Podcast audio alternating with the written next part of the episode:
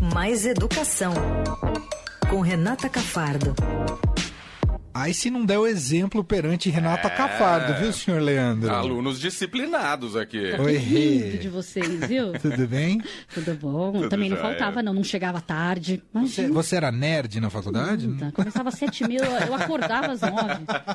É difícil, né, de Faculdade manhã. de jornalismo, vamos ser sinceros que eu pensei, né? Que bom que você está aqui no estúdio, viu, Rei? que bom mesmo. Bom, você veio aqui hoje fazer um balanço, uh, um balanço porque tem surgido também novidades quase todos os dias, né? Muita desde coisa, que né? o Milton Ribeiro foi preso, desde que foi, né? A polícia e o Ministério Público também colocaram, é, estiveram à frente também dessa investigação sobre a crise no MEC. E aí, Rê? É, a gente termina a semana, está terminando, né, com a possibilidade de uma CPI do MEC, mas ainda esperando o que vai acontecer, né, porque o governo está querendo colocar dentro dessa CPI, não sei se vocês viram, algumas questões de, escola, de obras paradas em escolas nos governos petistas. Vi. Então eles estão com essa, tentando colocar isso para viabilizar a CPI. E o Rodrigo Pacheco já sinalizou que pode instalar a CPI, só que só vai resolver na semana que vem. E quer, com essa ideia aí, ampliar o escopo, né? Ele tá para poder é, que o governo aceite de alguma forma que aconteça a CPI, começaria a investigar primeiro essas obras paradas do governo petista, porque daí seria por ordem cronológica, olha só. E aí vocês imaginam se dá tempo até a eleição Muito de investigar o CPI, da, a parte Não. mesmo de agora, do governo Bolsonaro? O que interessa ficaria para depois. Então ele vai ainda discutir no início da próxima semana com os líderes.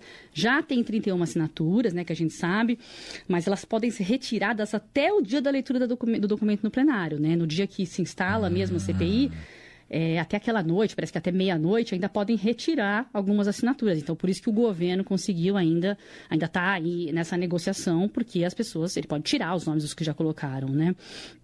E eles também, se não conseguirem, né, eles tentam barrar ali, e se não, se não atender os pedidos, eles vão para a justiça, né, o governo deve ir para a justiça, para tentar inviabilizar também essa CPI, como ele já tentou fazer com a da Covid.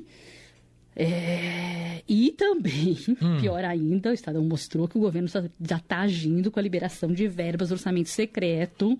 Nos últimos dias foram liberados 3 bilhões Tá? Nos dois dias após a prisão de Milton Ribeiro, foram liberados 3 bilhões em emendas secretas para reservas, né, para reservadas né, para esse pagamento, que o valor corresponde a 20% do previsto para o ano inteiro, para vocês terem uma ideia, só para tentar barrar a CPI do MEC. Eles estão desesperados com o efeito disso na eleição do governo Bolsonaro, né? E isso nos entristece, né? Porque você vê o MEC virando ali, sendo relevante só do ponto de vista eleitoral. A gente não viu nesses três anos e meio o MEC aparecer com relevância na educação, né? Em nenhum momento. A relevância foi só para coisas esdrúxulas. Nunca agenda positiva, né? É, não.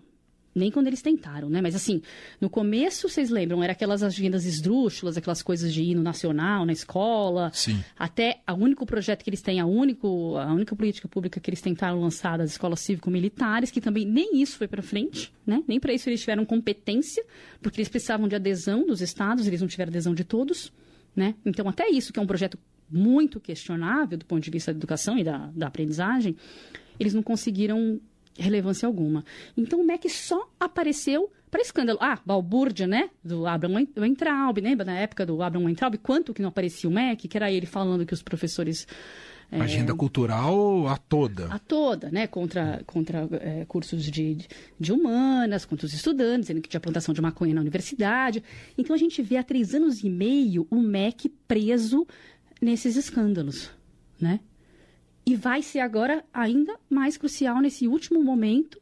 É, o governo Bolsonaro já até, até já está abandonando o discurso de que não tem corrupção no governo, porque sabe que já não está mais conseguindo, né?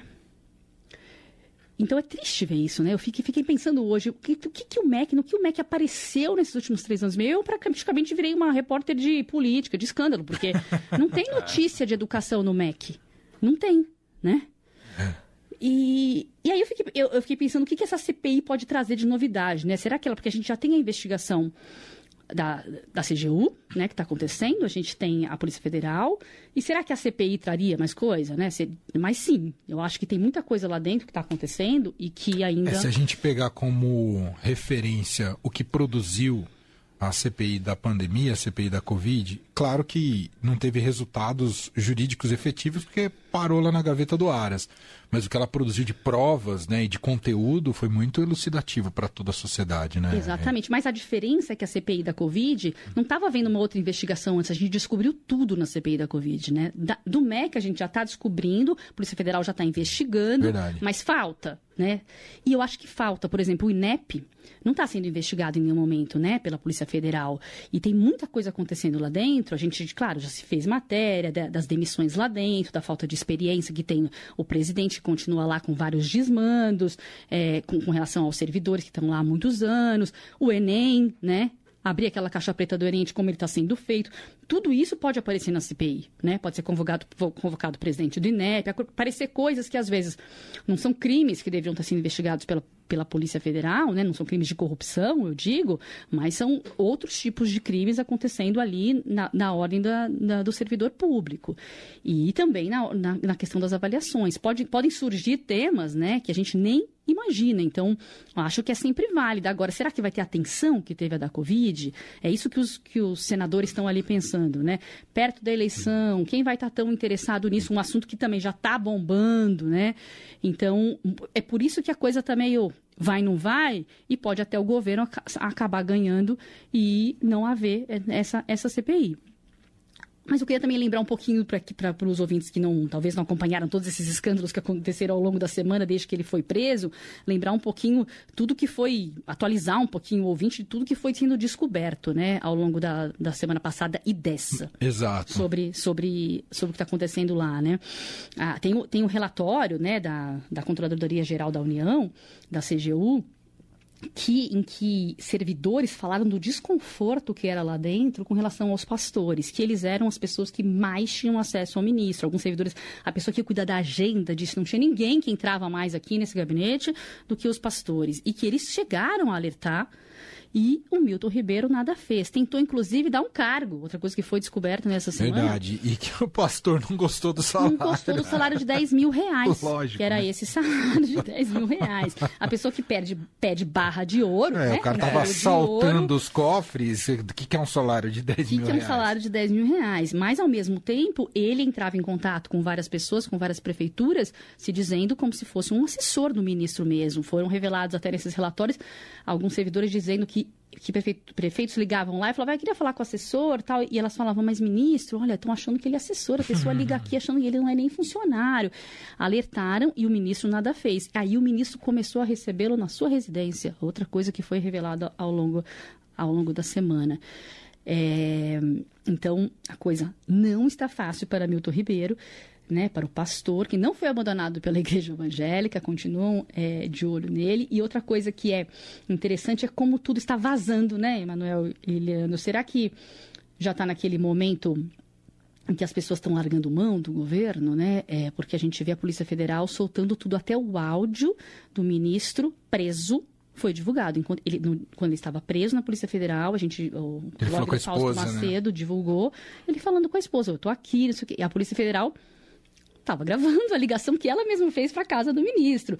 Então, a gente começa a ver aquele clima, né, no governo de vamos entregar tudo, porque parece que está acabando. Né? É. E fica esse ponto de interrogação, né? Qual que é o tamanho do envolvimento do presidente Jair Bolsonaro Exatamente, é nesse esquema, né? Exatamente, porque interferiu, porque ele também disse, né, outra coisa revelada ao longo dessa semana, que ele teria tido um pressentimento de que aconteceria alguma coisa com o ministro.